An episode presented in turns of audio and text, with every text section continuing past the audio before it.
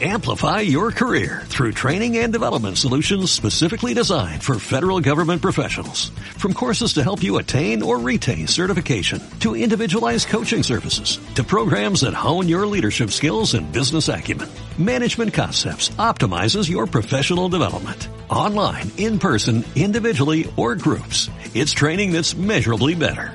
Learn more at managementconcepts.com. That's managementconcepts.com. Pues eh, aunque parezca increíble contarlo, hubo un Maradona que jugó en el Rayo Vallecano. Todo el mundo pensaría en Diego Armando. No, obviamente. Incluso, como tú dices antes, eh, Lalo, tampoco. Hugo, el tercero en discordia, Hugo Maradona. Eh, pues un futbolista que fue futbolista básicamente porque llevaba ese apellido en el DNI, en el pasaporte, porque en realidad la verdad es que no, no era gran cosa. Y fue muy, muy curioso porque él ficha en el año 88 por el, por el Rayo. Cuando llega, lo van a presentar, llega ahí con Guillermo Coppola, el abogado de, de Maradona, llegan a Vallecas, le plantan la camiseta del Rayo, esta que podéis ver aquí, y el hombre flipa. Dice, pero, che, si esto es de... eh, de que River Plate. Claro, tú fíjate, Diego Armando, ídolo de Boca Juniors. Claro, dice, ¿cómo me puedo poner esta camiseta? Es imposible, tal, no sé qué. Y es que resulta que Maradona les había dicho que el rayo vestía de verde. O sea, yo no sé Maradona dónde estaba mirando o, o qué estaba haciendo. Bueno, me lo puedo imaginar qué estaba haciendo mientras estaba en España, pero no vio ni un partido del Rayo, no le sonaba ni de, ni de lejos. Y claro, el hombre, mm, cuando le mandaron por lo visto la foto del hermano vestido de River Plate, bueno, el Rayo Vallecano, pues creo que la cosa tuvo su guasa. El tipo duró dos años aquí en Vallecas y dada su calidad futbolística evidente, pues acabó en Austria. Eran muy malos, eran paquetes, si ellos pudieron, tú también puedes. Eran muy malos, eran paquetes, si ellos pudieron, tú también puedes, tú también puedes. Muy buenas, bienvenidos a Paquetes, una semana más. Eh, muy buenas, Iñaki Román. Hoy con muy tu buenas. camiseta de la sección argentina, que hace que te marque un poquito pezón. Me, me marca un poquito pezón, me queda como a Messi, ¿no? Que es como, que es Un poquito- es la mía, pero no me termina, Homenaje a. Higuaín en sus tiempos. Bueno, me meto yo con Iñaki que eh, cada semana reviento las camisas que traigo de fútbol con los jabalí que me he puesto. Pero bueno, hoy traigo una que me queda como un poquito más grande. Sarria, eh, Old School, que es de las que me manda Edgar. Y que me ha mandado una demasiado grande, que creo que me ha visto demasiado gordo. Y nuestro invitado de hoy, Carlos Forjanes. Hola, ¿qué Muy tal? buenas, periodista Bueno. de las. Yo me voy a ¿De poner en ambiente también Sí, y sí, voy, a, sí. voy a marcar. Claro que sí. Nos ha traído esta del Rayo, ¿de qué año es? Yo creo que es del 98 o por ahí. Con publicidad de Estepona. publicidad Estepona, de sí, Estepona. la, la Marbella B, podríamos decir. Una cosa sí que además es verdad. Pues estaba, estuvieron ahí metidos de por medio los, los Gil y Gil en un contubernio extraño con los Ruiz Mateos, como no puede ser de otra forma, y acabó el rayo vistiendo de Estepona. Para no sospechar, es como, de- haremos publicidad de Sí, Estepona, tío. que eso todo el mundo dirá que es súper lógico. Es, es- es que se junta a familia Gil y a familia Jesús Mateos a hacer negocios. Es, es acojonante. Bueno, la familia Gil sabemos muchas cosas, pero la de Ruiz Mateos tiene que tener unas historias que... te- eh, de hecho, ha pisado talego parte de la familia, ¿no? Sí, bueno, de hecho, son menos los que no están en la cárcel que los que han estado. O sea, de lo que hecho, pasa es que son todos- muchos, entonces se Claro. van a 10 y dicen, bueno, es un 40% de la familia, Ay, pero realmente... Tenía un amigo que decía que, que la madre de Ruiz Mateos eh, no tenía un coño, tenía una fotocopiadora. Eso era, muy gracioso. Doña Teresa, por favor, que yo Sí, me sí. llevo muy bien con ella. Era casi, era No, casi un nieto más. Pero 18 polvos ha echado, quiero decir, ¿por cuántos hijos tiene? Pues creo que tenía 13 y va por 57 nietos, una cosa así. 57 Eso es exponencial, claro. Qué locura, tío. Familia que es del Opus, ¿no? Entiendo. Por supuesto, a tope. Sí, sí, a tope de Es Opus. verdad que se parecen muchísimo, Sí. todos los hijos. O Sí, sea, sí. cuando van al, Sí, sí. al Tienen juzgado- este rollo señor Vans. Total. Sí, pero es rollo. Pero la camiseta que me interesa es esta que llevas, que nos estabas contando del Independiente de Vallecas. Independiente Cuéntanos de qué es el. Independiente de Vallecas. Pues es un club de nueva creación, lleva solo un, en la primera temporada, eh, está en tercera regional, porque es donde se empieza. Claro. Pero es un club que ha nacido un poco como una respuesta, no necesariamente al, al rayo, a que el rayo ya ha perdido los valores, pero bueno, va un poco unido. Eh, parte de los aficionados de la mano social que cree que el rayo, pues ahora mismo no representa lo que tiene que ser Vallecas, un club pegado al barrio, predominantemente de izquierdas, es así. Entonces este club, el Independiente de Vallecas, ha nacido con una virtud claramente antifascista de su propio, los propios estatutos. Es súper abierto, o sea, quiero decir, los socios pues igual, puedes ser eh, presidente si quieres, o sea, decir, y, Y todo como muy, pues, eh, como es Vallecas. Pues, eh, de hecho, el otro día tenían puesto una, fui a verlos jugar un partido, y tenían puesto una bandera como la de Gareth Bale, que pues era antifascismo, eh, barrio, independiente, in that order. Order. Muy bien. Es que eh, ya hablaremos luego, hablemos del rayo, pero sí es verdad que Vallecas eh, es como una. La nación Vallecas, todo lo que tiene que ver con el rayo, es un equipo en el que los valores de la izquierda están muy, imple- muy implementados y en los que es muy importante y ha sido muy importante. Joder, es que yo tengo que hacer muchas preguntas del Rayo, porque es un club que creo que le cae muy bien a todo el mundo, Sí. pero que la gente no tiene ni puta idea de qué está pasando en Vallecas ni de, de qué va. Pero es uno de los clubes que más personalidad tienen, Sí. ¿no? O sea, que la gente lo sabe definir mejor. Los- ¿de, de qué equipo eres? Pues yo tal, tal, pero el equipo que le cae bien a todo el mundo es el Rayo. Bueno, a todo el mundo, quiero decir, menos a, a- pues que tengo que... A a- Zozulia. Habrá alguno que le ca- a la familia de Cezulia a lo mejor le cae. eh, que lo de- la mejor explicación de Zozulia la dio Broncano en la Resistencia, ¿la escuchasteis? Eh, ¿no? Estaba entrevistando a alguien y decía, bueno, ¿no sabes te has enterado de Zozulia? Y dijo la tipa, no, dijo, bueno, pues es un nazi que se ha enfadado porque le han llamado nazi. Efectivamente. Y ya está. Economía de, de, Sí, de palabras. Me hizo mucha gracia, tío, porque eh, tenía una foto era, eh, apuntando un marcador de baloncesto que ponía eh, Bueno, es que eso es brutal. el 1888, algo así. Sí, los números, 1488. 1488. Y luego dice, eh, no, es que era una casualidad.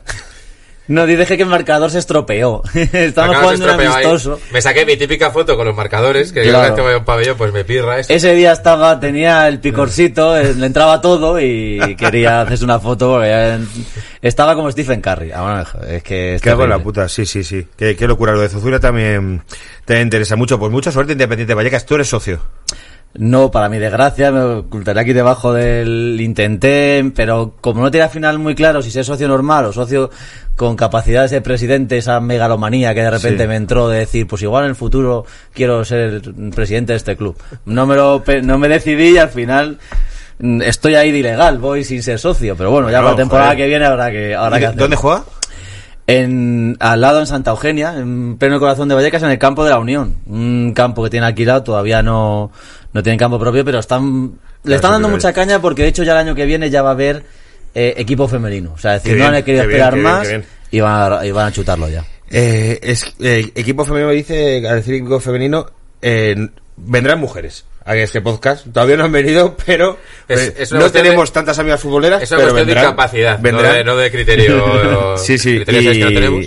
Eh, capacidad sí. Iba a venir no una, estamos el programa, eh, pero no pudo venir porque jugaba su equipo en Madrid, su equipo de fuera de Madrid, jugaba en Madrid, y era en plan, es que si su equipo es el Celta, en plan, un que Celta estar Getafe. con vosotros y ver a mi equipo, Pues, y lo eh, entiendo. pues de repente pre- prefiero ver a su equipo. Pero vendrán, no, porque es que nos están quedando los primeros programas como un, un campo de nabos importante. Sí, sí, sí. Está, huele, No puede ser. huele a pene este. Y yo he visto mucha paqueta, ¿eh? Yo he Sí. oído ver mucho rayo femenino y... De hecho, tienes mucho. compañeras tú en el periódico como que se lo tengo que decir a Patricia, por ejemplo, a Sí. Gazón, se, se lo voy a decir y seguro que viene y tal, porque no lo hemos dicho, Carlos Fujanes trabaja en el diario AS, lleva 13 años trabajando. De hecho, coincidimos eh, cuando Sí. yo terminaba de periodista, tuve... eh, Cuando terminabas esa... Sí, dejé. eh, que yo creo que, coincidimos un par de años haciendo el Castilla. Sí. Que estaba José Vicente. ¿Cómo se Sí, llama? sí, este tío tan majo? eh, José Vi, José Catalán. José Catalán es un tío que es muy majo. A mí me caía muy bien este chico y me lo encontré un par de, en un par de Viña Rocks y tal. Sí. Y le perdí la pista. Es un chico gordo. Y me cae muy bien. Y el otro día en el Facebook le veo que es uno de los magníficos de saber y Es ganar. lo que te iba a decir. Ojo. Eh, estaba aguantándome Joder. la anécdota, digo, no sé si lo sabe, voy a meter ahí. Y que corre maratones. Sí. Y eso ya a mí, a mí por ahí no. A mí los ex gordos no. O sea, pero es gordo con todas las consecuencias. Sí, sí, sí, sí, está, está fino, fino. El- Sí, sí, y es sí. un magnífico de saber y ganar, pero también dejó el periodismo deportivo, porque el periodismo deportivo es una profesión muy esclava. Sí. Hoy, hoy mismo, esta mañana currado, hoy ha venido directamente del curro. De hecho, me contabas que por el coronavirus estáis en, que- que- en cuadro en el, en el periódico. Sí, bueno, hay gente que está teniendo que trabajar de casa, pero sí, vamos, yo cuando, cuando estalló un poco la cosa, yo pensaba que iba a ser eso, casi como llegar a la película esta de estallido y, y que te atendiesen personas en traje y escafandra y cosas así, pero tampoco de momento ha sido nada otro juego. Imaginas Roncero con el coronavirus. Se Claro. ponen los ojos rojos. Alguna vez lo hemos pensado que eso desde luego va a reventar la audiencia, o sea, es decir, el día a día de Pues hacer un directo continuo con el... Un reality. Claramente roncero con el coronavirus Carlos, paso a paso. cubre eh, la información del Real Madrid, pero hoy eh, ha venido a hablar del Rayo eh, y que, claro, lleva muchos años trabajando con, con Roncero. Entonces Sí. lo conoces muy bien. El otro día entra en el plató del chiringuito, hace, entra llorando. cuando Bueno, con el City, llorando. Claro. Porque era la primera vez que su hijo iba al fútbol con 16 años, que siempre, pues ya tiene una edad, o sea, no le gusta el fútbol. Si es la primera vez que te piden el fútbol con 16 años, no le gusta. Porque la primera vez que él fue con su padre al Bernabéu, ¿se acuerda? Y es la primera vez que su hijo ha ido al Bernabéu. Han perdido. No se ha mojado la oreja Guardiola y entró y estaba llorando de verdad. Historia Y personal. otra de Roncero que era, yo creo que en la época de punto pelota. Ganamos la décima. y entra en un directo dado de la mano de su hijo, diciendo que era el día más feliz de su vida ese.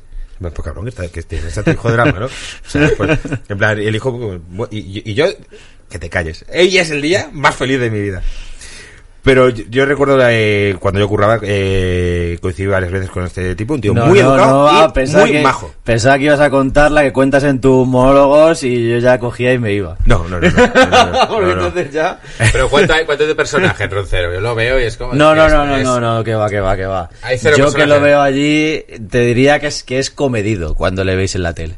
Toma Ah, auténticas, mm, o sea, explosiones mucho peores que las que se ven en, en la tele, pero mucho peores. Es un- o sea, él lo vive así, él lo vive así, y yo la verdad es que, bueno, sí, llevo 13 años y además ahora, de cambiamos de redacción, pues ya es literalmente mesa con mesa. Yo soy prácticamente su secretaria, porque compartimos teléfono, están llamando todo el día y estoy allí cogiendo y derivando gente que le llama a, a cagarse con perdón en su puta madre por algo que ha dicho en el chiringuito. Hay gente que llama- Y yo diciendo, oye, señores, es guay, señora, se ha equivocado usted de ventanilla. Llame a, a Mega y allí que sea lo que sea. Pero sí, sí, llama mucha gente. No y no es por cosas que escriben en el ar, es por lo que dice del chiringuito. Entonces, señor, afine el disparo que no estoy aquí yo para...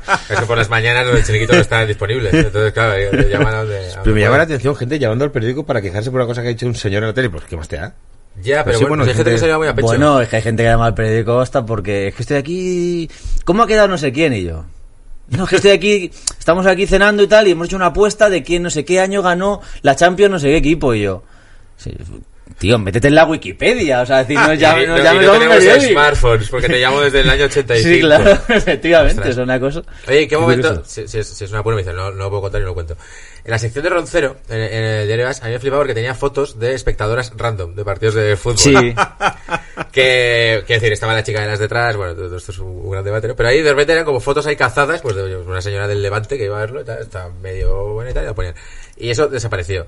Eso, eh, ¿cómo, ¿cómo desapareció? O sea, hubo que convencer, de, tío, vamos a dejar No, de no era una esto, cuestión, no o- fue una cuestión de, de realmente, o sea, le O, la no era ni siquiera una cosa de Roncero. No, no, no tiene nada que ver con él, o sea, es una cuestión, es, por así decirlo, que sea, eh, la página ya venía de muchas fotos del partido y se intentaba meter otro tipo de foto distinta.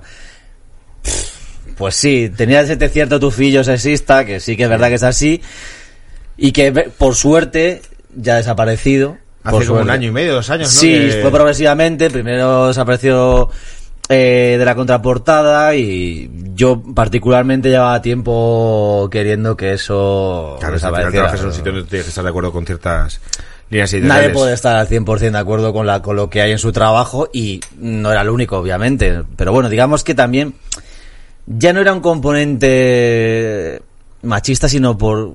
Que, tal, que sí, pero era como una cierta tradición. Fue una cosa Sí. que en su momento Alas, Claro. cuando sí era una, una machirulada enorme, Eh, se- eh, había tetilla, yo recuerdo que se, Sí, se- sí, sí. en el as, cuando yo era muy niño, se veía tetilla y Pero no empezó- incluso chocheta, ¿eh? Pero eso empezó en los 60 de una manera no quizá tan agresiva. La primera chica del Aje, o la segunda creo que fue eh, Concha Velasco. Toma ya. Que Claro, de claro. hecho vino al diario As hace no mucho y nos firmó una contraportada, la tenemos allí puesta. Y era como, digamos, una cosa un poco más eh, Bueno, así 60, guasona en los claro. 60. Luego ya se convirtió aquello en Samantha Fox y cosas de ese estilo. Y por suerte ha Sí. desaparecido. Sí, sí, sí, sí, ahora sí, no, eh, no digo mal porque ya solo leo las en versión digital. Eh, ponéis una chica y su trayectoria como... No, ya de hecho, ya directamente de hecho directamente Vale, Pasó lo- vale. por esa etapa, pero luego ya ni se siquiera, era una deportista con un evento deportivo y ahora directamente es como una foto mm, impactante de- del día. Que había un momento en que la chica las hace como 5 o 6 años era su relación con el deporte.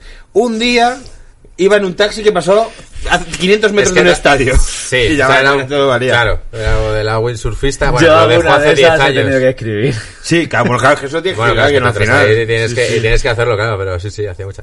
Dicho esto, el diario As, que yo no leo como culé, pero que antes Ángel, eh, sí, que, sí que es como que ha hecho esa traslación, digamos, a, a la modernidad. ¿no? Pero me llama la atención eso, la- que era como Sí. en esa página, justo que, que estaba, ¿no? El as, macho, cuéntame, ¿cuánto dinero me habría gastado yo comprándolas toda la vida? Sí, sí, yo era eh, de- eh, de así marca los dos, los dos siempre me, me gustaron mucho. Eh, vamos con los paquetes de esta semana. Vamos Empezamos con un paquete Iñaki, un paquete yo, y ya luego nos metemos en paquetes del Rayo Vallecano y, y historias del Rayo con, con Forja a muerte. ¿Qué nos traes esta semana? Os traigo, puede haber debate ¿eh? sobre si era paquete o no, pero Sí. la historia... Ah, y luego recuerda, Iñaki, por favor, porque se me va a olvidar que ponga, planteemos el debate que la semana pasada no planteamos. Es verdad. Al final, al final Un de debate que, eh, eh, un oyente nos ha propuesto un futbolista que él cree que es un paquete y voy a ponerlo en la mesa a ver qué, qué me. A ver qué opinamos porque hay, hay debate. Hay con debate, hay hay debate. Con este puede haberlo, quizá no tanto. Carlos Sergio Viola. Eso es lo ¿Este que juega en el. Valencia? Este jugó en el Valencia. Sí. Es decir, que contra su voluntad, lo cual ya me parece que es un jugador maravilloso. Este estaba en el Corinthians y le dijeron, oye, que tienes una oportunidad de jugar en la Liga Española, y dijo, no. La Liga Española no paso y tal. Lo fichó Paco Roch, estamos hablando de la época más, más gloriosa de nuestro fútbol. 450 millones de pesetas. Lo recibieron, que esto a mí me, fascinaba en los 90 y no sé si lo siguen haciendo. Que cuando el Valencia fichaba a alguien, había un señor que llevaba unas naranjas dentro de- en el aeropuerto de Manises y siempre lo entrevistaban. En plan, de ¿qué está usted reci- sí, recibiendo a Viola con, con las naranjas y tal? No sé qué. Eh, vino, coincidió en la época de Luis Aragonés. No era muy del trabajar, Viola, de decir. No era muy del, del orden, de- de- digamos, de horarios. Eh, metió algún gol, por eso es- está ese debate, o sea, no fue una cosa terrible y tal. Se fue, el Valencia aprendió la lección y lo echó para fichar a Romario, ¿sabes cómo es? y el, y el tipo ya, el, el, el post carrera en el Valencia es maravilloso, siguió jugando hasta los 40, le, lo metieron en la cárcel por una pelea con arma de fuego con su ex mujer, una cosa bastante seria. Un Juan L, no, no, un Felipe. ¿Quién fue el que se volvió loco? Fue Juan, Juan L. Juan L, Juan L. Juan L. Sí, sí, que, que fue a reventar el coche a la mujer con un, con un palo. Pues Viola debió tener algo parecido. eh, luego tuvo que seguir jugando, porque era como tengo que sacar pasta. Jugó con 46 años en, en Brasil y participó en la Granja de los Famosos. brasileña. o sea que. Que puede haber más episodios. Iremos actualizando porque Viola sigue. eh, Ya contamos aquí que Odonkor ganó un gran hermano VIP en Alemania. Ojo a eso. Aquí no ha habido, aquí hubo Brito Arceo. Brito Brito Ah, Arceo Arceo, entró en una mierda de estas. Es. Sí, en, la- Sí. en, la, en Superviviente. creo. No, fue. no, no, el gran hermano VIP. O a lo mejor en los dos, o supervivientes. Yo creo que Pues estaba allí. no sé, yo creo que yo, yo lo recuerdo tirar a la jungla. o sea que. Brito Arceo. Eh, vale, eh, voy con mi paquete. Mi paquete es un tipo que jugó en el Móstoles y era, es curiosa su historia. La historia mola, y además eh, he traído un texto para leerlo bien para no equivocarme. Eh, yo recuerdo que una época de mi vida, con 15 años, iba mucho al Soto a ver al Móstoles. Íbamos por la mañana, por típico, eres un chaval, pues nos comíamos un bocadillo y tal. Y el Móstoles lo máximo que ha hecho eh, estuvo como una vuelta de segunda vez primero y ya está, es lo máximo que ha hecho la historia del Móstoles. Me da mucha envidia cuando veo al Getafe, tío, cuando veo al Fuenlabrador en segunda y cuando veo que nosotros tenemos un equipo prácticamente universitario y otro que se ha llevado el terraplanista este. Es que Bueno, es bueno, que bueno, lo del terraplanista, Eh, grandioso. te has metido con los vecinos mm, ricos con el Claro. Alcorcón. Joder, y Alcor- es que- y Alcorcón, tío, ha estado ahí eh, para clasificarse Joder. para playoff varios años y tal. Eh, es que fue la brada, Getafe, Leganés, Alcorcón. to- Todo el y- cinturón sur, y eh. Móstoles, y Móstoles tenemos una puta mierda. Teníamos un equipo de fútbol sala y se lo cargaron hace 15 años. Es que no tenemos nada. Plan, no, tenemos casillas. Eh, ¿qué? Tienes ya al... Bueno, ya, y me pone... es que me da mucha envidia, tío. Porque ya, tu, equipo de tu barrio, en primera división. Claro, Tú, claro. bla, bla, bla, tú- pues Móstoles no. Pero bueno, este tío también jugó en el Móstoles y en Zamora, que es donde yo nací. Jugó en los dos equipos. Bueno, este tío se llama Herbie Esajas. Era un lateral derecho, creo recordar que era lateral derecho, que era un tío que ya eh, pesaba más de 100 kilos, que jugó en el Móstoles, y la movida es que este tío era amigo de Sidorf. Entonces el tío jugó con las categorías inferiores de la Ajax, el tío era muy malo, pero era colega de Sidorf. Entonces cuando Sidorf fichó por el Madrid, se trajo un colega. El tío es holandés de allí. Sí, sí, es un holandés. y, se, trajo- dijo, "Pues con un colega". Claro, entonces pues ahora que pues para jugar a la consola, me imagino, para salir y tal, y mientras jugaba en O el... sea, este era el turtel de. Total, de total, claro. total, sí, sí, sí, sí, era pues, sí, pues eso, pues sí, como si metes a los toys en el hospital, ¿eh? Pues Sí, este claro. era el toy de, de Sidor. Entonces llegó y como que jugó en el, el- se comió la mierda. Era, era malo. Es decir, que, era espera, malísimo. espera, espera, espera, voy a pasar un poco la lupa por esto. O sea, Sedorf está en el Madrid petándolo, Sí. ganando una Champions, intenta colocar al pavo este, y no lo coloca ni en ningún equipo de primera ni de segunda. No, lo, co- lo coloca es en- segunda vez. Solamente, vale, vale. un equipo de media tabla de segunda B, pero a 15 kilómetros de Madrid y como a 30 minutos en coche de la Moraleja, que es donde viviría. Sí, es que yo creo que ni entrenaría, pues era en plan. Eh, entonces el tío como que cuando se iba a salir a Madrid empieza a intentar hacer carrera y tal. Y como te, como había pasado por la cantera del Real Madrid, porque el tío entrenó con la cantera del Real Madrid, Claro. cuando se lo trajo, lo ficha el Zamora. En Zamora pues se come una mierda también y tal, y se retira como, como, como eh, 29, 30 años se retira. El tío ya está retirado y, y creo que estuvo todo trabajando de fregaplatos, en, en un eh, taller de reparación de coches y tal, estas sus cosas. Hay que decir que suena que rompió la amistad con Sedorf. Sí. No, pero bueno, al final- pero espérate. Va- Sí, ficha por el Milán y le llama. y le dice, tío, Hay reencuentro. que no conozco a nadie aquí en Milán, vente a Milán. Y, y en Milán entraba Carleto. Retiro lo de parásito que dije y tal.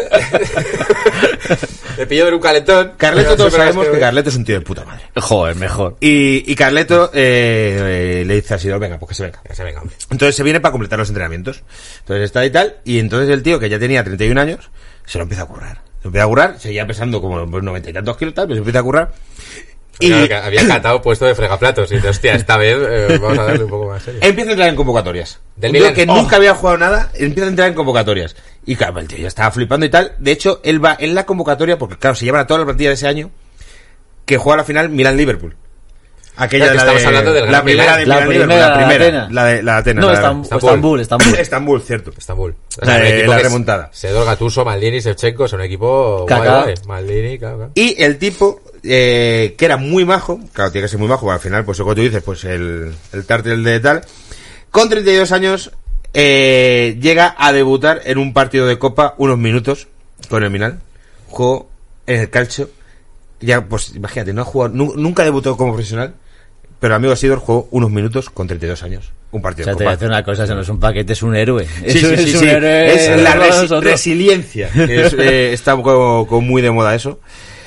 Eh, La la moraleja que es que si intentas algo con mucho ahínco, seguramente no, lo consigas a no ser que seas amigo de Sedorf. La moraleja es, si, Pero bueno, si tienes un si amigo que famoso, ves amigo de alguien, si pues, tienes un amigo famoso, Pues ya está. pues eh, espérate, es decir, yo qué sé, me imagino que los amigos del cole de Dani Mateo no pagan cuando queden con él, que en plan, esto lo, pago yo.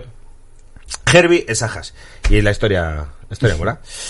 Forja, ¿qué nos traes? Pues yo traigo un, un paquete del Rayo que probablemente no lo conozcan o no se acuerden de él ni los propios aficionados del Rayo. Os pongo en situación. Año 2000, el Rayo, en uno de estos fichajes random que hace habitualmente y sobre todo en aquella época, decide contratar un delantero bosnio de nombre... Ya la cosa empieza mal, delantero bosnio. Dice ya, uff. De nombre Emir Granov. Y dices, ¿este hombre de dónde ha salido? Bueno, fichando un equipo de mala muerte eh, húngaro. Dices, "Hostia, un equipo de mala muerte húngaro, primera división a España, mm, bosnio, algo aquí no me cuadra.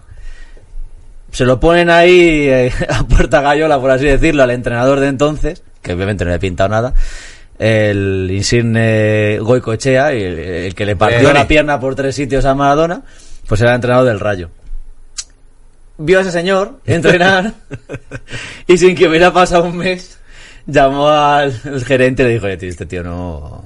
Un mes se llevaba en el rayo. Este tío que no me vale. Y lo intentaron vender hasta que acabó el, el mercado. No hubo manera de quitárselo de encima ni regalado. Total, que el hombre se queda allí. Se queda allí y al final hizo, bueno, pues nada, pasaron entrenadores, echaron entrenadores, seguía allí en una esquina y le pasó como un asajas, de, hizo unas ajas. Es decir, a base de estar allí haciendo bulto los entrenamientos, consiguió debutar un día, jugó nueve minutos, nunca más, nunca más, no nueve minutos intrascendentes en copas y no me acuerdo. Eh, y este hombre, cuando el rayo se salva milagrosamente, yo me lo encuentro subido al autobús de la celebración, dándolo todo, Claro. como si hubiera metido 17 goles para la salvación del rayo. Digo, pero ¿cómo es posible? Si nadie te pone cara. Pues el hombre se lo intentaron quitar el año siguiente de encima, tampoco pudieron. Siguió allí cobrando por no hacer nada. ¿Cuánto- Es que estuvo dos años, tres Dos años. Dos añitos. Desde ese momento se retiró. Con Ah, pero, 26 claro. años, con 26 años decidió que ya había tocado techo y que ya todo puede ser cuesta abajo. Y eh, ya está. Mejor en dos que- años pillas un millón de pavos. Eh, voy a abrir un estanco con en el, Belgrado. con el tiempo después le preguntaron al y el gerente reconoció que lo había fichado por un vídeo, seguramente sería el vídeo de otro jugador, no sería de ese, porque lo había contado esto a mí, y jugó, su historia fueron nueve minutos en el Rayo, puede ser que sea el jugador que menos ha jugado en la historia del Rayo, ¿Cómo, ¿Cómo se llamaba? Emir Granov. Emir Granov.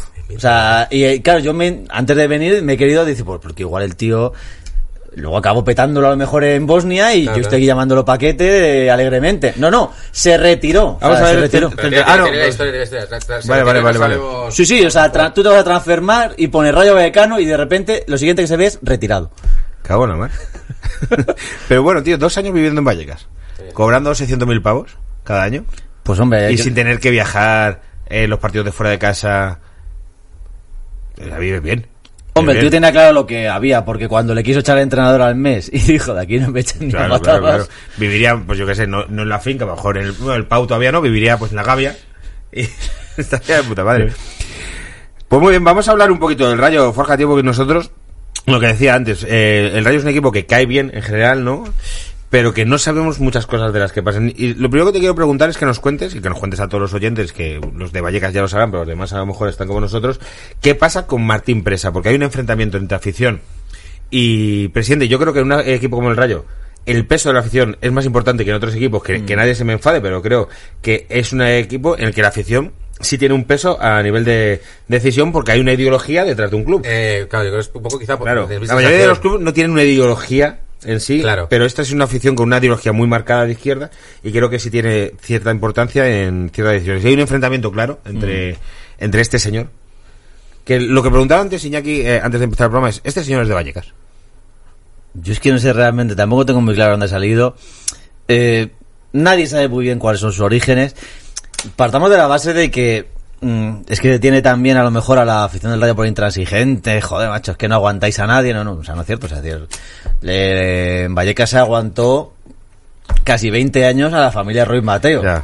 Extrema derecha, Opus, eh, lo más alejado posible de lo que es Vallecas, pero había ciertas líneas rojas que no traspasaban nunca, que no las pisaban.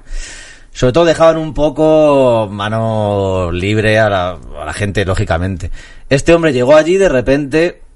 Eh, es que la mejor símil que puedo poner es que es como si hubiera comprado un, un PC fútbol viviente por menos de lo que del sueldo de un mileurista. Y cuando digo menos del sueldo de un mileurista es porque el Rayo Vallecano le costó 966 euros. ¿Y cómo, ¿Y cómo se hace con él? Porque, o sea, eso más la, La- deuda. efectivamente, la familia Ruiz Mateo le vendió eh, supuestamente, yo todo esto lo voy a poner todas las, las comillas Sí. del mundo, todo su paquete accionarial por 966 euros a cambio de asumir la deuda del club. Una fuente dicen 40 millones, otra 60, otro 20, no está claro.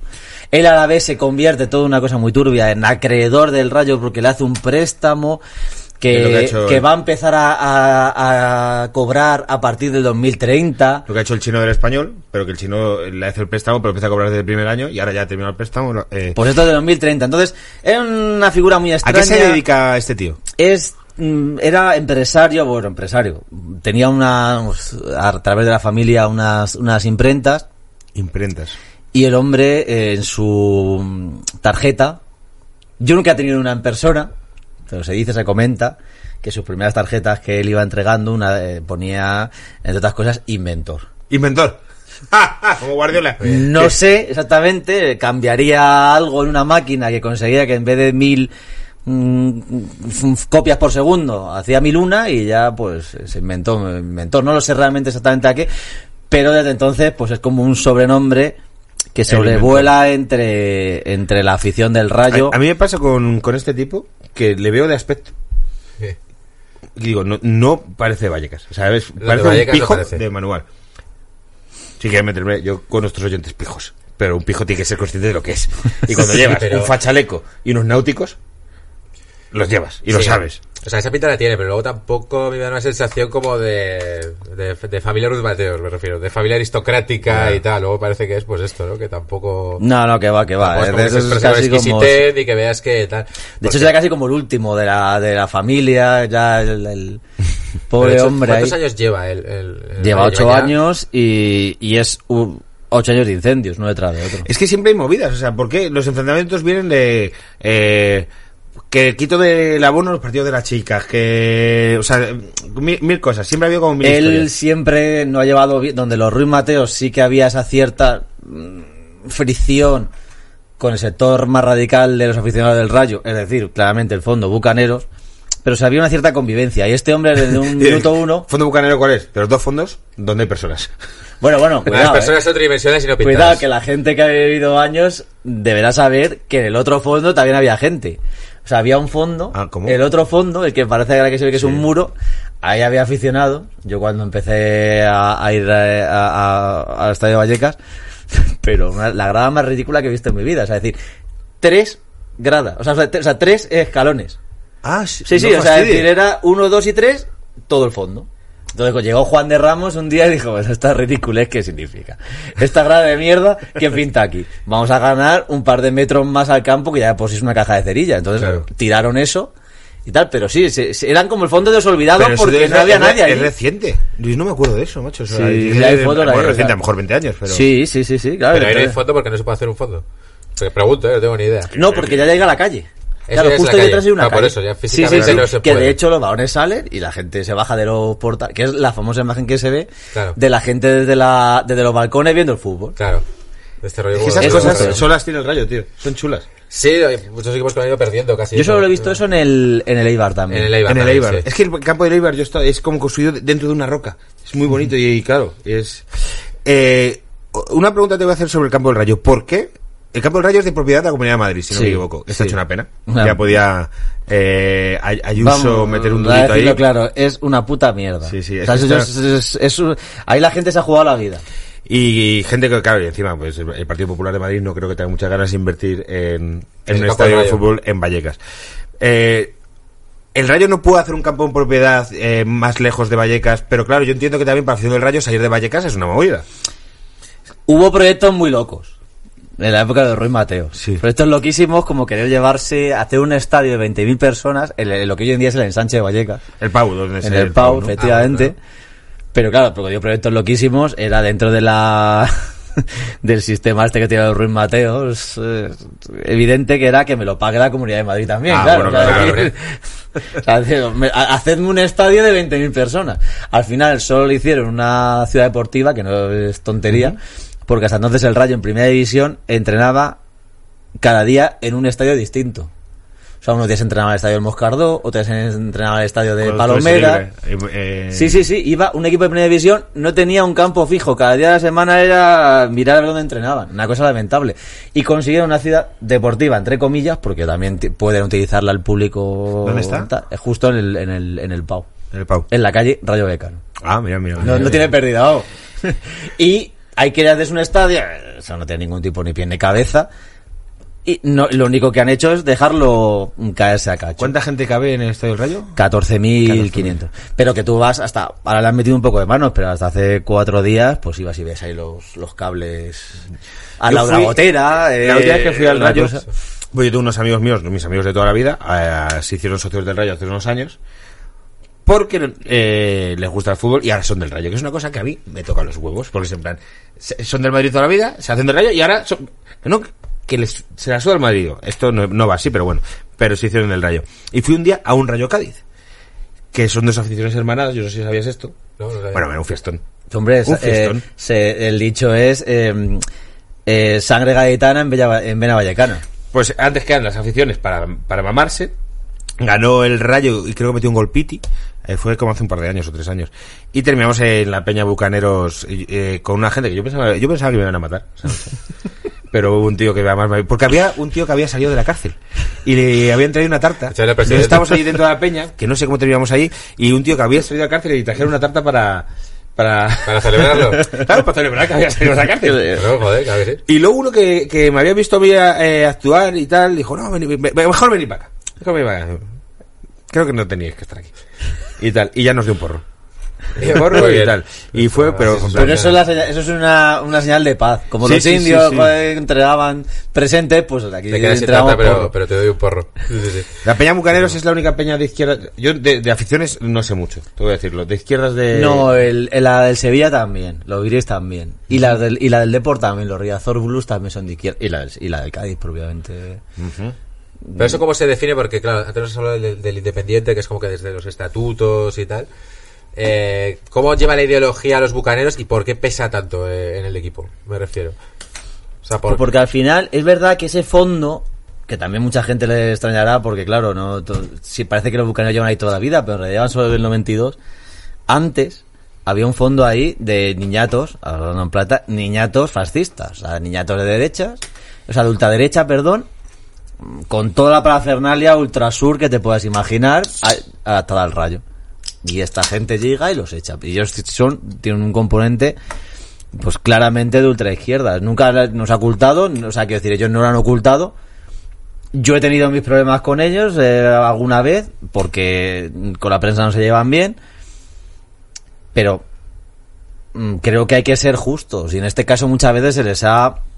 Y lo que te digo, o sea, es decir, yo he tenido problemas con ellos, encontrados con ellos, más de una más de dos veces, pero se les ha cargado hasta casi de la muerte de Manolete. O sea, Sí, es se- decir, se ha demonizado en el caso de uno de, las, de sus grandes principales problemas con Martín Presas, que les, les, echa- les acusó en vivo y en directo del famoso día que se cortaron los, los cables. Ah, sí. En Madrid Rayo, un, un lunes. Rayo, efectivamente, Madrid Rayo. ¿Ahí qué pasó? Pues parece ser Yo que imagino fue... un gamberrete. Parece, no, no, parece ser que fue un empleado del club descontento, Ah, que tampoco me extraña, por otra parte. Llevo tres meses sin que me paguen. Y, Pues de- y corto. Y este hombre, ni corto ni perezoso, en, en vivo y en directo, según había pasado todo, decidió echarle la culpa a Bucarenos. Le, ca- le cayó una un aviso judicial y tuvo que recular, si no, si no me han informado más sobre, sobre el asunto. Entonces, ahí ya la cosa empieza a torcerse. Ya para años, no, eh, pero para esto fue no- con Mourinho, yo creo. Sí, fue en 2013, 2014, una cosa así. Y ya desde entonces la cosa ya se torció para no volver. Y claro, luego hay cosas que son provocaciones como son la de Zozulia. Lo de Zozulia es un tema que interesa. O sea, este señor es nazi. Este señor. Eh, Partamos de la base de que este señor es un delantero del montón. Sí. Que cuando lo quiso fichar el Rayo estaba en primera, no jugaba en el Betis ni los entrenamientos. Por lo tanto, ¿qué necesidad hay de, de- de provocar a la gente? ¿Pero quién es el director deportivo? Que ahí dice, vamos a fichar a este tío. Es decir, hay un director deportivo que no ha buscado mucho su nombre en Twitter, ni siquiera quién era Codina o quién era... Era, es Cobeño, Cobeño. y él sí sabía lo que Cobeño, había. Lo que pasa eso. es que, mm, digamos que en el Rayo todo empieza y acaba en lo que dice Raúl Martín Presa. No se firma absolutamente nada, no se mueve un dedo sin que lo supervise. Ya, pero si tú sabes que. Coño, es en plan, tío, no habrá delanteros.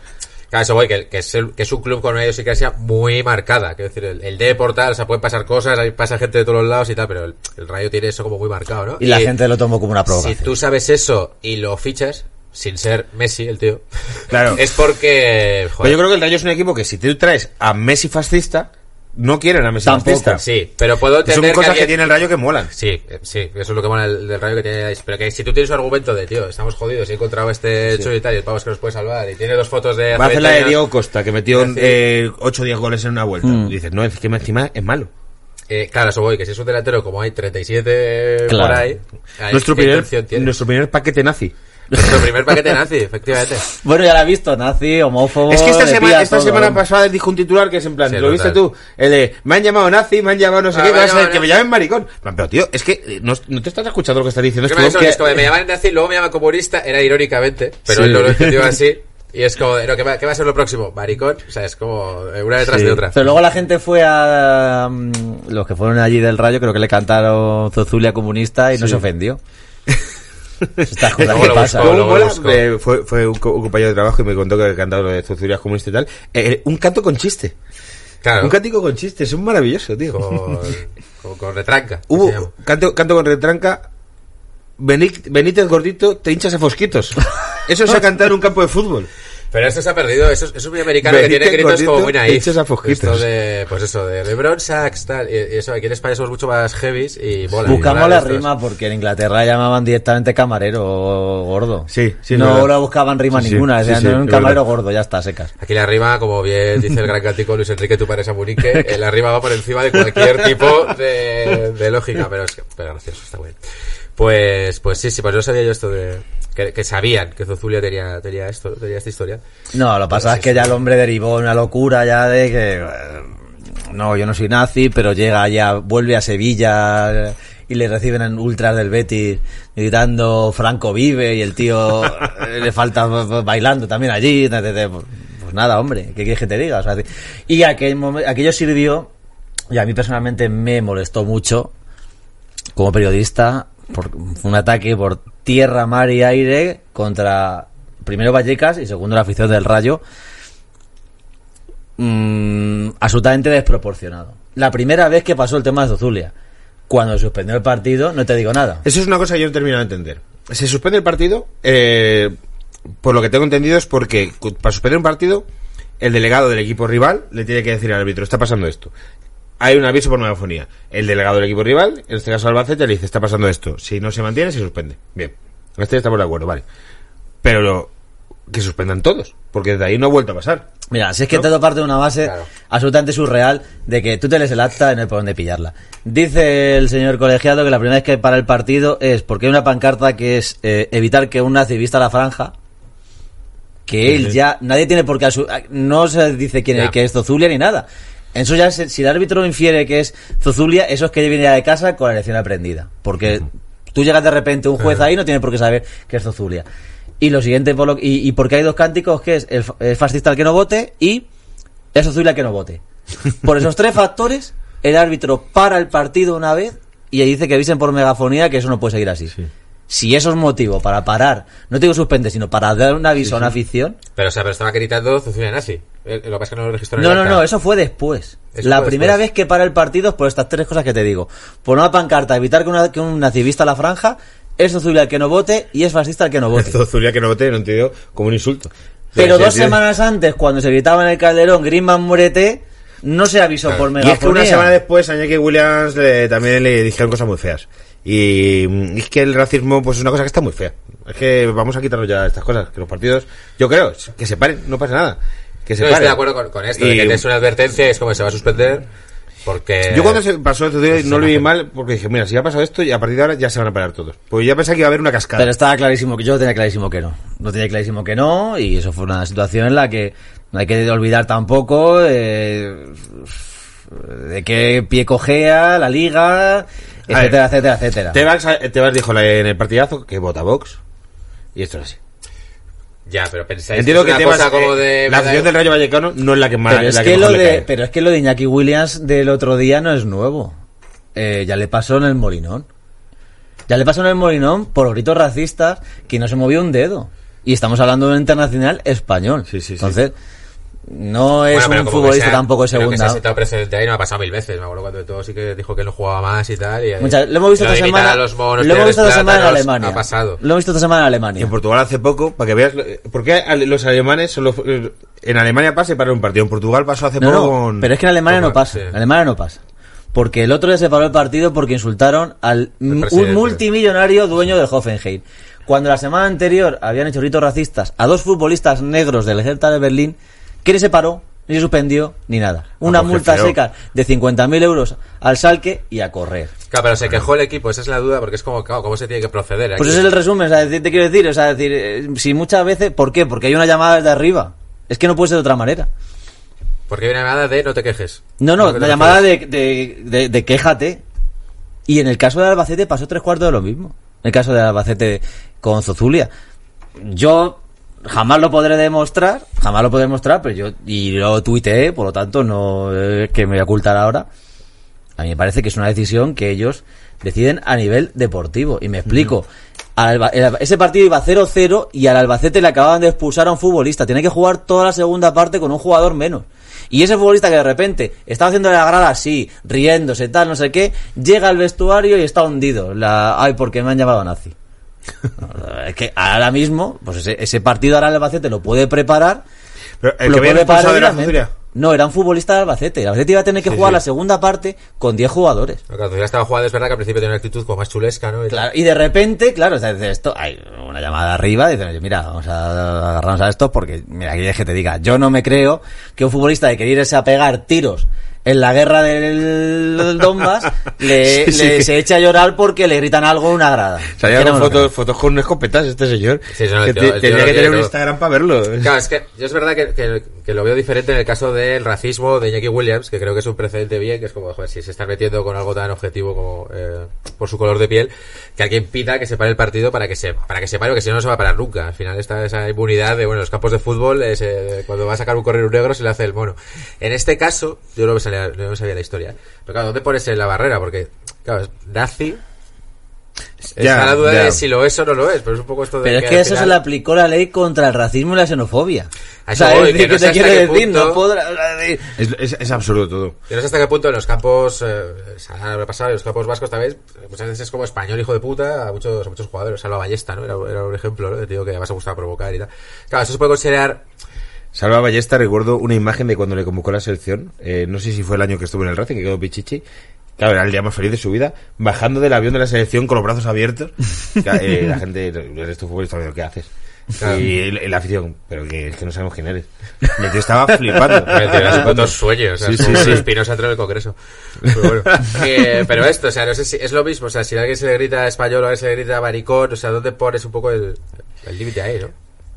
Es difícil, sí, sí, es verdad, pero bueno, al final pues no, no insultar, o por lo menos los insultos racistas y homófobos al principio, pues empezar por ahí, por cosas muy flagrantes, sobre todo es que, es que yo creo, tío, que meterse con alguien, insultar a alguien por su raza, es que es de las cosas más bajas que hay. No, claro, veo Es que la que condición es- sexual o la raza lo veo claro. Es Sí, luego sí. un caso como de eres nazi o eres Y, y hay, facha. hay vi- y, y- y suerte que todavía hemos evolucionado de alguna manera, porque tú ves, yo hace poco lo vi, no me acordaba, un documento en YouTube de una vez que fue Wilfred, el portero negro del Rayo Sí, Vallecano, sí, sí. al Bernabéu, y es escalofriante. O sea, claro. es decir, le cantaban eh, al salir consignar el Ku Klan, negro cabrón recoge algodón. Qué horror, A mí se me abrían las carnes.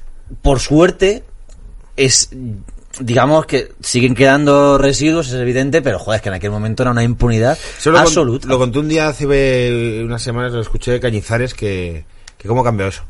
Que él en los, en los 90 los porteros Ya flipaba, ¿no? eran en plan, oja- el- con que te insulten te vale. Lo importante es que, que no te tiren. Ya. No te den un pecherazo, claro, claro. Claro, claro. Eso Si es... me insultan y me escupen, vamos bien. Sí, ¿no? sí, sí, sí.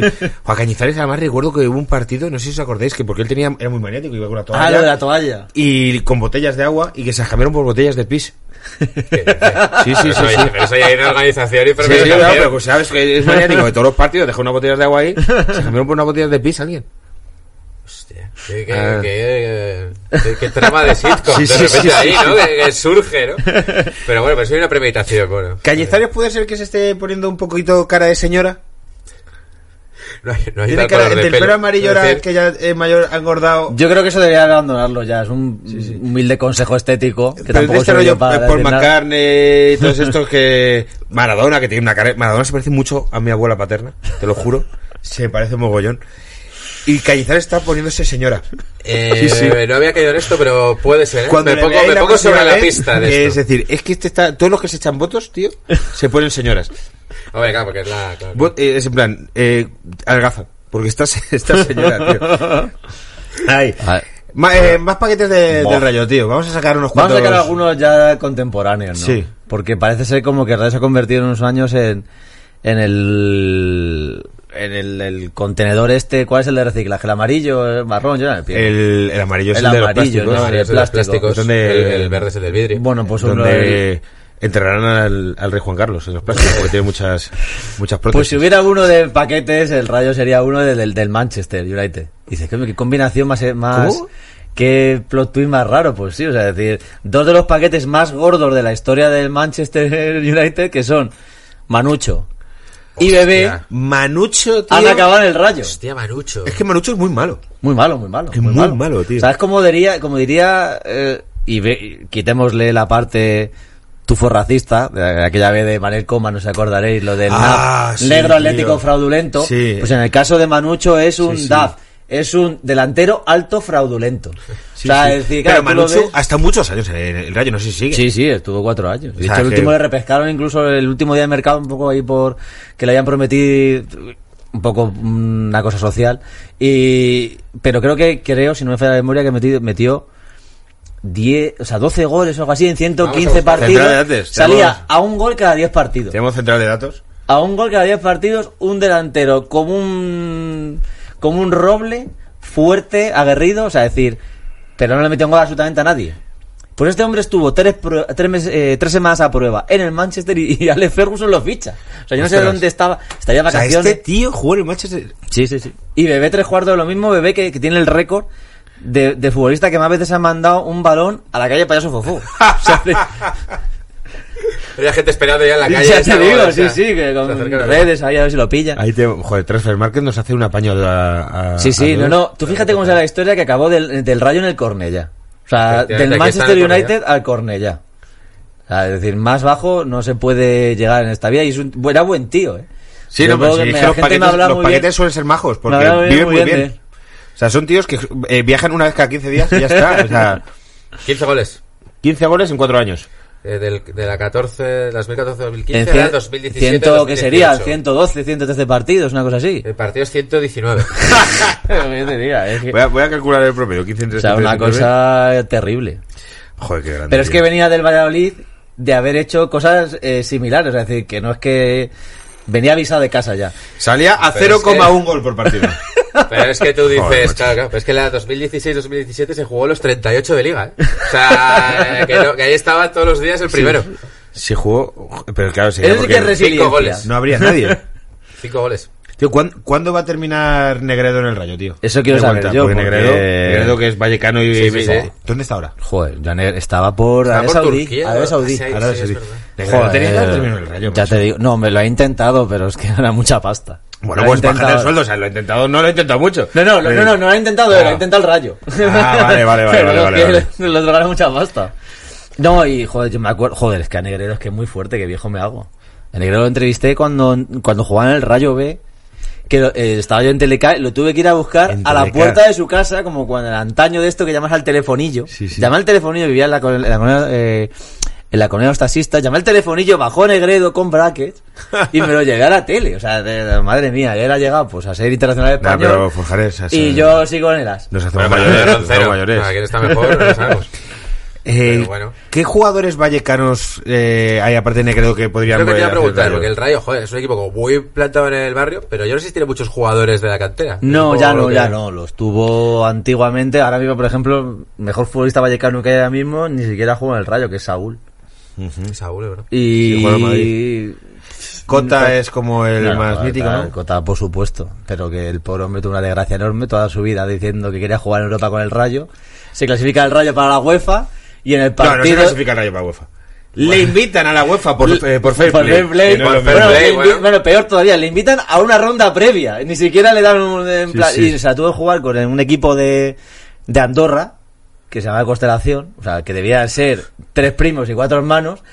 Gana el Rayo 0-12 co- o 0-11, con la mala suerte de que Cota se parte, la, ¡Hala, se lesiona no para todo el año. Y no puede jugar ni un partido de la UEFA propiamente dicha. Que ese UEFA llegan, les eliminan a la vez. Eso te iba a precisamente la. Sí, de yo, estu- Moreno y yo fui eso. en la que jugó el que es como la cumbre del Rayo eh, contra el Girondés de Burdeos cuando el Girondés era un equipo bastante Sí, sí, sí, potente sí, en octavos de final que nos fuimos para allá a Burdeos un montón de vallecanos en plan horda y la verdad es que me lo pasé pero es que le tocaba, tocaba los equipos random que tocaban en aquella época, el Molde noruego, el, el Vivos danés, le tocó el Lokomotiv de Moscú, ni siquiera el Sparta, ni siquiera un, un equipo conocido de Moscú, el Lokomotiv.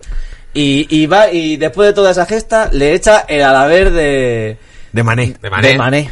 Yo decía eh, un colega que Mané tiene cara de, de personaje de quién es quién. Pensaba que ibas a decir de, de cómic de Ibáñez. Que también, También, también, como el también. entrenador que Sí, porque además dice, calvo con bigote, no sé Claro. qué tal, y se quita Vale. ya y quitas un montón. ¿Que dónde acabó Mané, por cierto? Mané, no lo sé. Sí, no lo es sé. verdad que desapareció de repente ya... José Manuel Esnal Mané. De todas formas, es que antes me ha recordado cuando has dicho la- el este delictivo de Viola. Es que en el Rayo hemos tenido unos cuantos también, ¿eh? No te creas tú que... Haciendo también un poco honor al barrio, ¿no? Hay que también... Es que, es que eso que fastidia del rayo, que es lo que tiene, tiene no es lo típico que tiene jugadores vallecanos, ¿no? Como el Athletic y tal, jugadores que todos son vascos y tal. Pero mantiene esa idiosincrasia como de equipo joder, obrero, Es que que, sería que el com- barrio está como en medio de no sé ¿Sabes qué. cuál es y- una clave? Eh, que las categorías inferiores del Rayo siempre han sido muy potentes. Sí. Es que el Rayo sí que tiene unas canteras buenas. Sí, sí, sí, Está el Madrid. Atleti y Rayo. Y, de ahí se nutre, porque la cantera del Rayo es que es una cantera potente. De hecho, suele estar por encima de la de Atlético. Sí. Y alguna vez por encima de la del Madrid, de vez en cuando. De todas formas, cumplir el prototipo de, de gente Ya. de Vallecas es complicado, pues sabes que a nosotros nos dicen vallecanos, yonkis y gitanos. Y tienes que juntar esos No, tres factores y no, jugar no. al fútbol complicado. Lo hemos escuchado alguna vez. No, no, no ha salido de nuestra No, boca, pero lo hemos escuchado. lo hemos compartido, pero, pero, pero sí es verdad que hay como un tipo de jugador del Rayo, ¿no? O sea, Diego Costa estuvo ayer, ¿no? Diego Costa Sí. me pegaba, pues que hizo Este- una segunda vuelta que salvó al Rayo, ¿no? Tal cual. Pero luego hay cosas incomprensibles como que, por ejemplo, en la cantera del Rayo estuvo eh, Pedro Porro. Coño. Pues, pero, pero- bueno, este año en Valladolid no está jugando mucho. El año pasado en Girona jugó bastante, pero al final. Impresionante, pero con el tipo con ese nombre tiene que hacer carrera. Claro. o sea, y sin embargo, se fue de aquella manera y no lo entiende. Ay, me está viniendo, ahora he dicho de Pedro Porro, a mí una historia que me contó un compañero que pasó en, eh, en un partido de Vallecas, estaba jugando un Rayo Cádiz, y había un tío fumándose un porro en, en la grada, y se quería pasar a uno, y no llegaba. Y, y, y fue mágico, lo cogió, y se lo pasó. Dijo, sí, sí, bueno, ya, ya ¿Pero voy se yo. lo pasó así o se lo pasó? Digo yo que por un peaje le, Ah. le, Claro, le pagarían. Y, joder, pues curioso. Cosas que pasan en el campo del Rayo. Canuto es un campo que yo las veces que he ido, sí que es verdad que huele, huele a canuto. Las cosas o sea, yo de querido salía colocado de ahí. O sea, se fumaba el- la gente que está delante mío unos, unos borradores Pa- papá, ahí. ¿a qué, ¿a qué huele? Y, y la- una peña mítica del Rayo que ya no existe se llamaba Los Petas. Como Petas. una parte de los precursores de bucaneros actuales se llamaban Los Petas que no engañaban a nadie. O sea, iban con la verdad por delante. Y a lo que os iba diciendo es que es verdad que, por ejemplo, es que además es una cosa como muy reciente. Se ha puesto de moda que entre los jugadores del Rayo los mm, disparen. Nadie sabe por qué. Hace poco a un futbolista marroquí del Rayo lo tirotearon en... que se llama Yasinas del y lo tirotearon en... iba andando por la calle en Ámsterdam y le pegaron un, di- un tiro en la pierna por un ajuste de cuenta. Que ni siquiera era para él, por lo que sé, yo ya, porque me, ya, ya me involucré en eso muy profundamente, digo, digo, ¿esto aquí qué ha pasado? Y resulta que es que le habían confundido con un cuñado suyo, con un primo suyo, y le pegaron un disparo en la pierna así porque tal. Qué movida que te disparen por te confundido con tu cuñado. sí, sí, sí, pero esto... Pero es que eso le pasó también a otro jugador, exjugador del Rayo, Nicky Bill, un danés, este es muy reciente, es de hace 6 o 7 años. Internacional danés, que dices, pues uno, joder, este tío tiene que jugar al fútbol. Pues fue dejar el rayo, salir del rayo y le pasó casi como a este que se retiró, pero en su caso cayó en la delincuencia. es que le detuvieron cuatro o cinco veces, alguna un tema no de coña, sino por una de las ve- una de las veces fue por agresión a su a su pareja, otras por mm, cocaína y acabó el tío siendo tiroteado, entraron en su casa de Copenhague, me parece, cuatro o cinco tíos con pasamontañas y le pegaron Joder, y le, y le tío. balearon. Entonces, pues lo que pasa es que quiere decir que al final quieras que no, Hay algo ahí, ¿eh? O sea, hay un patrón ahí un poco turbio. Joder, es, eh, su mejor época fue en Vallecas. En plan, Eh, mi mejor época claro, fuera claro. de Vallecas. Que Vallecas, que para la gente que no es de Madrid, es un barrio que es muy grande. Sí, a mí es una Claro, cosa que de pequeño claro, me llamaba mucho la atención sí. porque decía, es un equipo de un barrio. Yo me imaginaba, digo, es como si en esta calle mía hubiera Claro, un equipo no. en primera. No, y sobre todo Pero tenemos bueno, es casi- y sobre todo que tenemos puente Pacífico Sí. al Pau Sí. hay mucho Madrid. Aunque el Pau, yo vivo allí. Vallecas, que nadie me busque, el Pau, yo soy en el Vallecas. Claro, que eso está construido Que ahora. yo ¿no? llegaba a ver ahí en algún chale asomando una bandera del pollo. ¿Sí? Sí. Eso Joder. en Vallecas de verdad, ese, ese chale habría ardido hasta los cimientos. En Vallecas tienen la fiesta más humilde del mundo, que es la fiesta del agua. Es verdad. Que es- consiste en tirarse agua. Sí, no, sí, no, sí. no, no, no, no lo has definido bien. Es Es la batalla naval. la batalla. na- Bueno, Eh, bueno, sí, bueno. no, claro, hay, hay, hay un pique ahí, Porque sí, el sí. dicho es Vallecas, independiente y con puerto de mar. Poco pretencioso llamar a eso batalla naval, ¿no? Eh, sí, es Yo fui a uno porque yo tuve una, no- una novia de Vallecas y básicamente me llevó y era gente tirándose agua con cubos. Y digo, Me la bueno, contado, bueno. la ha contado. De hecho, yo he sido invitado varias veces, pero por lo que sea no, no, no he podido. Tampoco, Pero, o sea, me apetecería verlo. me apetecería Tú, verlo. que, que eres de Pamplona, y has visto San Fermines, a lo mejor la, la batalla esta del agua es como... Pues se me queda corta, ¿sabes? Bueno, Sí. joder, ya, no llega pero- ni al intento de tomatina con agua, no llega ni se queda. A ver, también te digo una cosa que la bueno que tienes, por eso estamos aquí también un poco con la con la chufla, la gente en Vallecas, una de las cosas que tenemos buenas ya creo que no deberíamos perder es que joder, sabemos un poco cachondearnos de todo esto Eso está guay, sí, de sí. todo esto pre- lo que decía antes de Vallecanos, Yonkis y Gitanos, la- en el estadio de Vallecas se canta. Eh, la propia afición lo canta.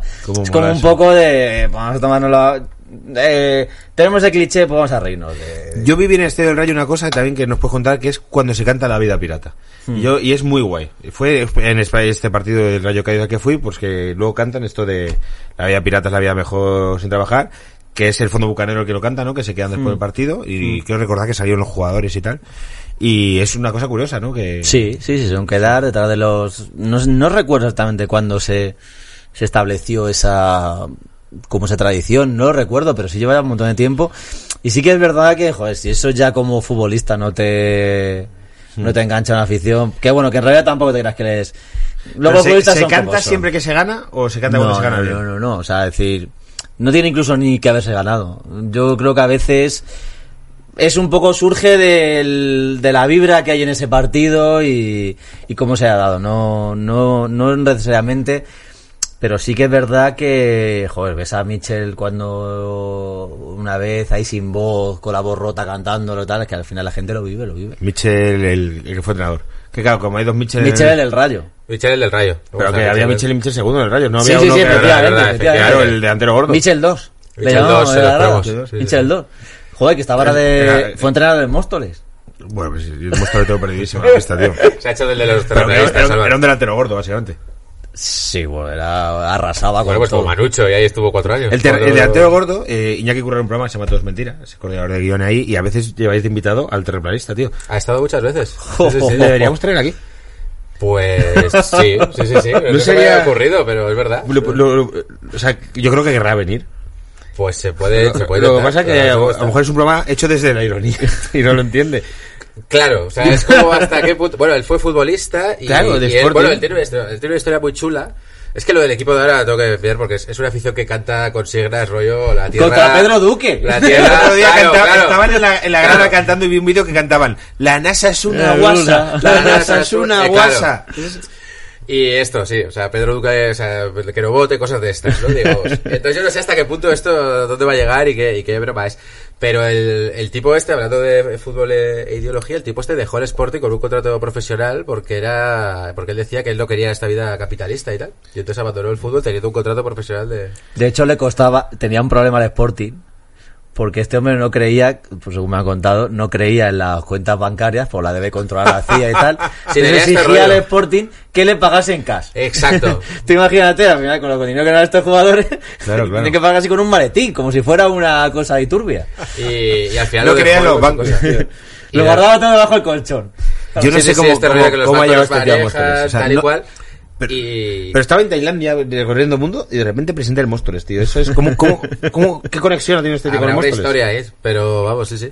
Y, y, y este, esta plataforma como de coger un equipo de tercera, creo que es, y a partir de ahí haré vez. famoso el, terra- el terraplanismo. Eh, bueno, o sea, realmente estamos hablando de él, o sea, que tiene, tiene parte de esto, pero me parece muy... Sí, y vosotros cuando lo lleváis al programa, yo lo he visto algún viernes, que es cuando puedo ver el programa y me, y me despollo, tío, porque dice unas cosas. En plan, no, Claro. no os dejéis que os engañen. Y tal, y bueno, bueno, bueno. Eh, claro, tiene este punto... El único equipo que no pertenece a una ciudad, pertenece a una ideología. Flat Earth Football Club. Flat Earth Football Club, sí, sí. Sí, pero tiene estas cosas como de esta foto del skyline de Chicago, si la Tierra fuera redonda no se podría haber hecho. Y es como... ¿Por qué? Pero además como muy pretencioso, ¿no? Porque se lo pone como en inglés ahí, como en plan Sí, de quiero sí, romper barreras. Sí, es que hay un Pero punto oye, como de tío, que es el Móstoles, punto, coño, claro. que- Yo no sé hasta qué punto se será una cosa para trincar pasta. Ahí está la cosa. O sea, yo siempre, claro, cuando ves estas cosas del Sporting haciendo estas movidas y tal, dices, bueno, no es tu... Pero claro, había al principio me sonaba como al típico que sale y es como, este es mi Bueno, personaje. es que esto me lo estáis poniendo a huevo para hablar de uno de los grandes temas de la afición de Vallecas, que es que hablábamos antes de tal, es que el Rayo ha asistido a un Rayo eh, en Oklahoma. El Rayo Oklahoma, hostia, pero esto es muy Una reciente, de las ¿no? cosas más locas que he visto yo en mi vida. O sea, porque tú puedes decir, joder, yo qué sé, vete a- al Rayo Bronx, el Rayo Detroit, o algo así, una cosa ciudad, un barrio, algo Sí, ahí sí. obrero. O sea, Oklahoma, Oklahoma City. Que es como... No quiere vivir nadie allí. Durán se fue, Kevin Durán se fue porque eh, salvame de aquí. Se compró allí una franquicia Sí. y a los ¿Cuánto- dos cuánto años costó eso? se hundió la liga. O sea, porque no era una liga principal, ¿no? Era la segunda, como la segunda liga. Está la MSL. Donde juega Raúl. Efectivamente, y, ahora está la NASL, que no es la segunda división, sino que es como una liga profesional también, pero de menor entidad. Que fueron varios equipos, ¿no? Que era como que cada uno se coja su franquicia. No, no, que va, no, no, este llegó allí, puso 4 millones de euros sobre la mesa, Cuatro, millones, de pavos, ¿eh? tío. Sin tener fondo en el y campo. hicieron un, un escudo. Hicieron Es que también hay punto- que no lo habría diseñado ni un ni con paint eh, y borracho, o sea, es decir, una, un escudo lamentable, y era el Rayo Oklahoma City, una cosa triste y quijo- quijotesca. Donde porque- jugaba Yuma. Eh, que- Jimita, sí que le, le podíais traer algún día porque es, es un fenómeno muy, muy vallecano.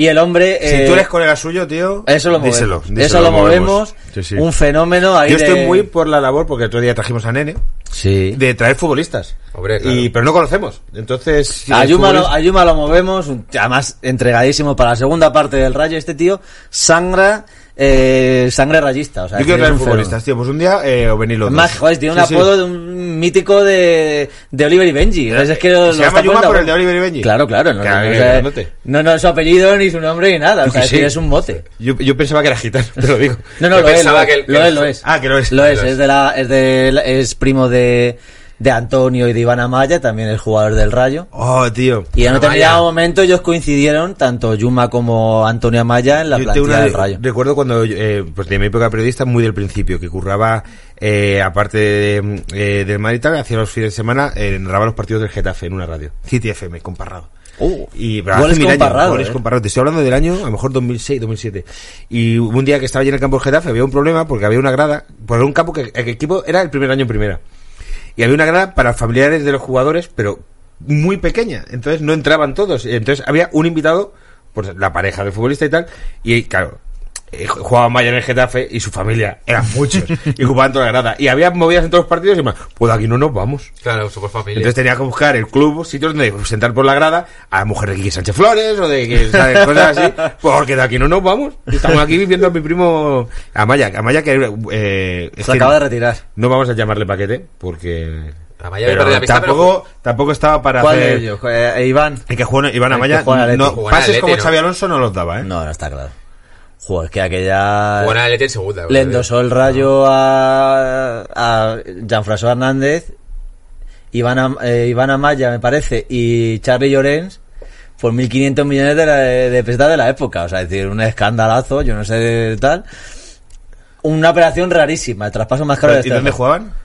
Pues en el Rayo y se lo, se lo Sí, vendieron Ah, a- el Rayo los vendió. Sí, sí, a Llorens, a Antonio Amaya, o sea, perdón, a Iván Amaya y a Jean-François Hernández, el padre de los Hernández, Hostia puta. Que... Era el padre de los Sí, sí, el padre de los Hernández jugaba en el Rayo y luego en el Atleti, Jean-François Hernández. Y eh, fue un atraco. y- Joder, te digo, Fue un 1500. atraco hasta que salieron los dos hijos de Jean-François. Sí, no, no, eso es lo mejor que dejó el Claro. Atleti. Coño, O sea, fue un atraco que 100 salió- millones de euros por uno, que Teo, que ya vimos la carrera que lleva, y Lucas que no ha jugado. Que Lucas No, no, está que va, chupando va, banco, que bueno, va. creo que hasta lesionado y tal. Y su padre jugó en el Rayo. Sí, sí, Qué sí. Yo sí me curioso. acordaba de Hernández. Era el un, bajó, un central, sí, un central muy alto, muy bien de cabeza. Y la verdad es que era lo mejor, de lo mejor que tenía. el- O sea, la verdad es que el, Atleti se llevó lo mejor que tenía el Rayo en ese momento.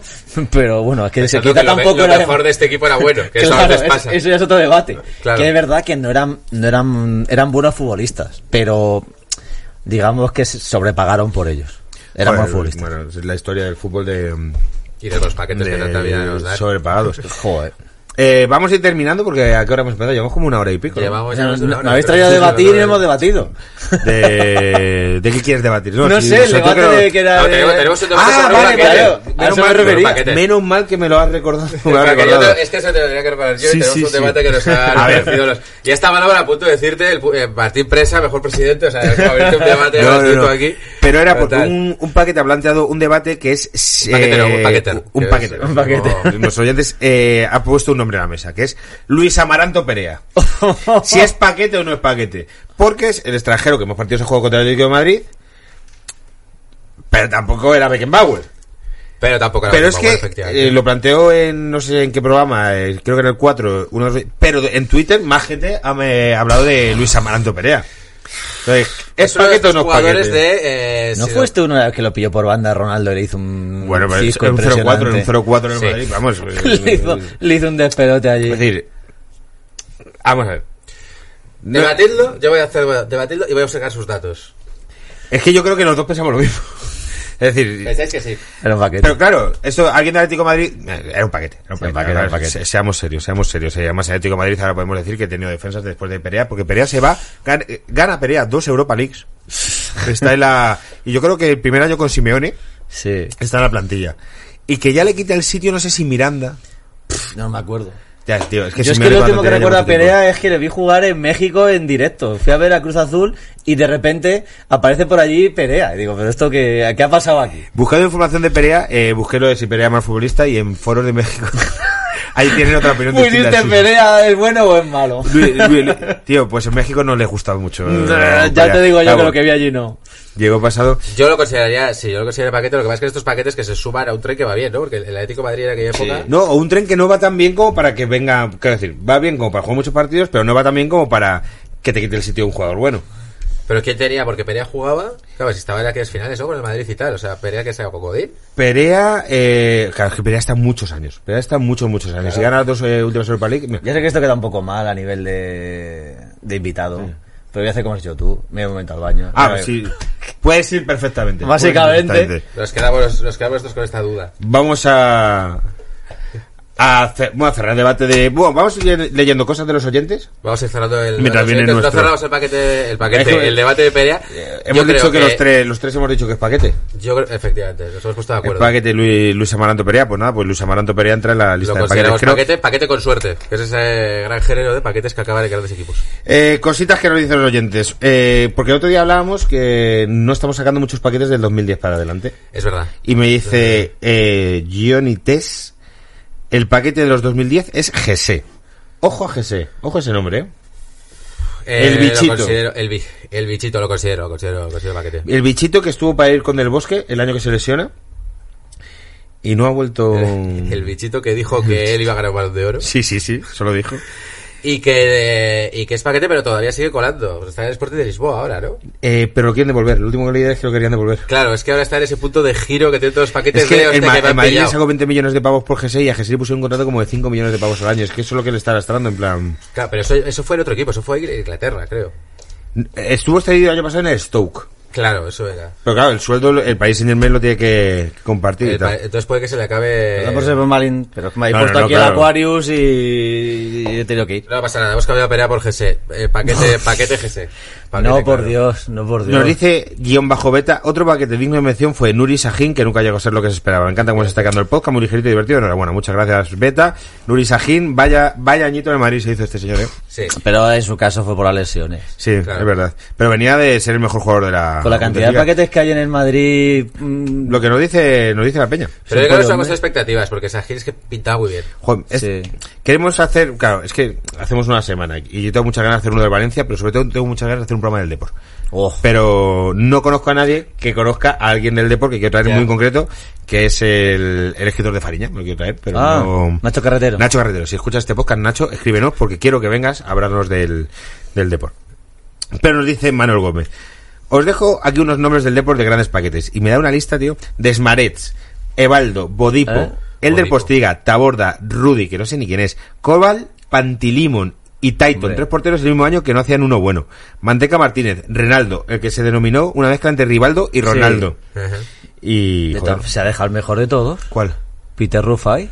Rufaile, ya hablamos Ah, de ya ahí. hablamos. Ya sacamos Ah, aquí sí, Ah, yo, trajo- yo creo que puede venir a, a colación de eso. Ah. A colación de eso. Eh, muy fan de Renaldo, sí. De- hay un, un tipo que tiene una, una cuenta de Twitter que se llama Renaldiños. Oh, No sé si la grandiosa, grandiosa. Eh, hablé con él porque no es de Madrid, para un día que esté en Madrid que venga aquí, porque la cuenta, tío, tienes que seguir, la Renaldiños. Ajá. Es buenísima. Y cuenta, eh, saca mucho material de, de vídeo y de cortes de periódico de, de paquetes, básicamente.